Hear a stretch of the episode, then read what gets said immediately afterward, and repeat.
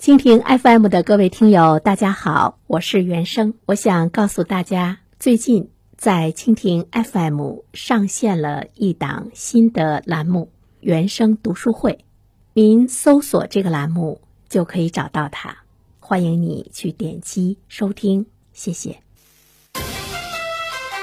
一零三三快新闻，最快评。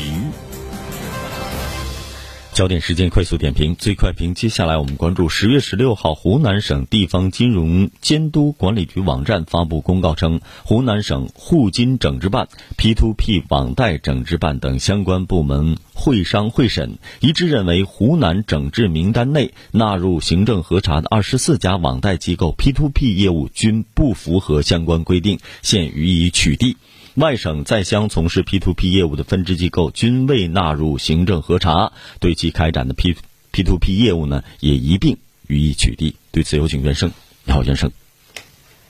你好，晨曦。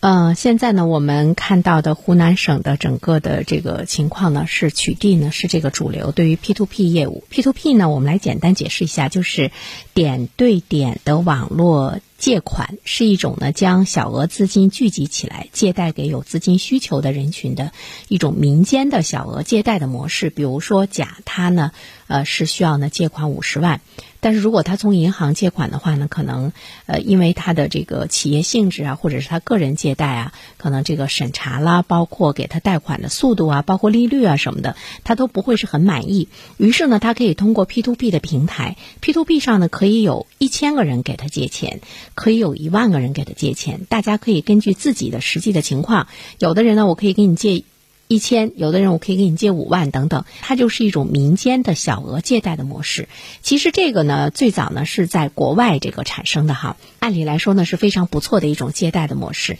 呃，但是呢引入到国内之后呢，在这个中国人的这种呃投机取巧或者是呢呃一些相关的带引号的这个智慧的这个运作之下呢，它越来越多的会出现出这种非法的借贷。所以说国家呢在这个一八年的时候呢，互金经整治办就颁布了相关的这个意见，要对呢 P to P 的平台要进行全面的这样一个整治。那么对湖南省来说呢，一六年以来，它的这个 P to P 网贷的行业一直呢是在进行专项的整治，到现在为止没有一家平台完全合格通过验收。其实我们是不是可以把这个新闻理解为，现在在湖南省内呃没有呢这个 P to P 的这个平台的运作，P to P 的这个乱象真的是特别可怕，在这么大的一个省，没有一家呢是这个合格。目前的这个网贷的整治的工作，就是以机构退出为主要的这个工作的呃方向。那么现在呢，还在运行的这个网贷呢，其实网贷的监管已经形成了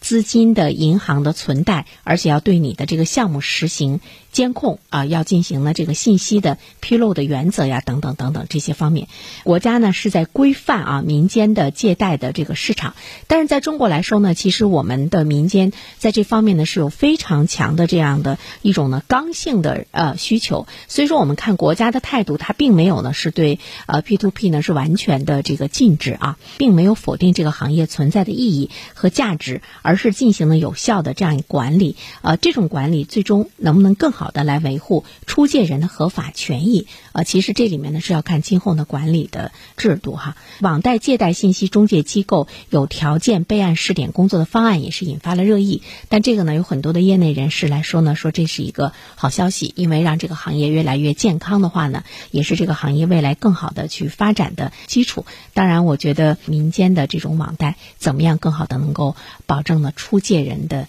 呃这个利益？其实这条路呢，真的是任重而道远。好了，晨曦，